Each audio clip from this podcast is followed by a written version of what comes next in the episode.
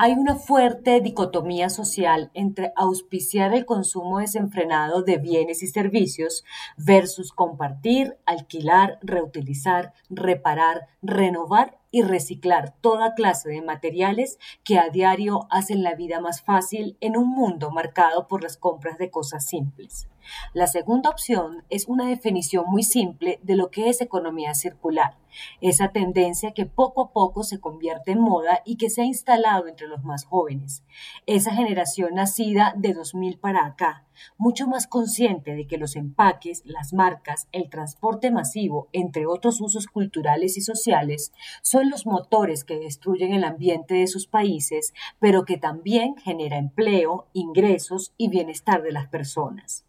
Ha terminado la cumbre del clima en Glasgow, la COP26, en medio de una gran incertidumbre para el mundo, pues los líderes de los países que son las fábricas del mundo, los asiáticos con China a la cabeza y los que más consumen, Europa y Estados Unidos, no han adoptado compromisos oficiales disruptivos. Para Colombia sí ha sido un gran ejercicio político geoestratégico, no solo por los compromisos adquiridos y expuestos ante el mundo en términos de metas precisas en el logro del carbono neutro antes de 2050, sino también en planes específicos de protección del rico ambiente natural del país. Hubo muy pocos anuncios globales importantes, lo que no indica que el tema haya pasado a un segundo plano.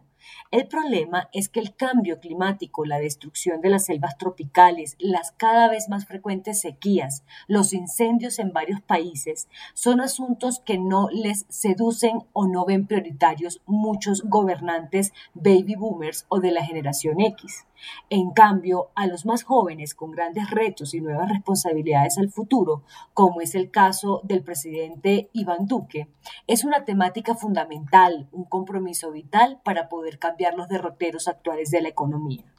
Colombia se ha trazado la meta de tener carbono neutral y lo ha empezado a desarrollar con diferentes iniciativas estatales al lado de las empresas que están implementando sus propias estrategias de sostenibilidad en sus procesos. Ese es el camino, que el gobierno de turno y el sector productivo sean dolientes conjuntos de la salud ambiental del país. Por tanto, no debe ser ajeno profundizar en la economía circular como modelo de producción y consumo en el que compartir, alquilar, reutilizar, reparar, renovar y reciclar productos y servicios existentes sea una constante de tal manera que se borre la tendencia de comprar y tirar y lograr que el ciclo de la vida de los productos se extienda. Incluso en un país como Colombia se desarrolle la solidaridad con aquellos quienes no tienen empleo o el dinero no les alcanza para comprar cosas que a otros les sobran.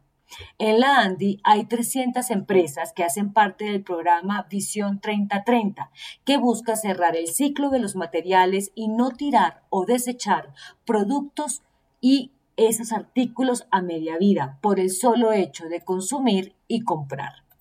La economía circular no es exclusiva de las empresas, sino de sectores como el logístico, que se ha convertido en protagonista en los últimos años. La economía colombiana, cada individuo debe reducir los residuos al mínimo y entender que cuando un producto llega al final de su vida, sus materiales de elaboración deben mantenerse dentro de la economía siempre que sea posible, generando una segunda vida, un segundo uso.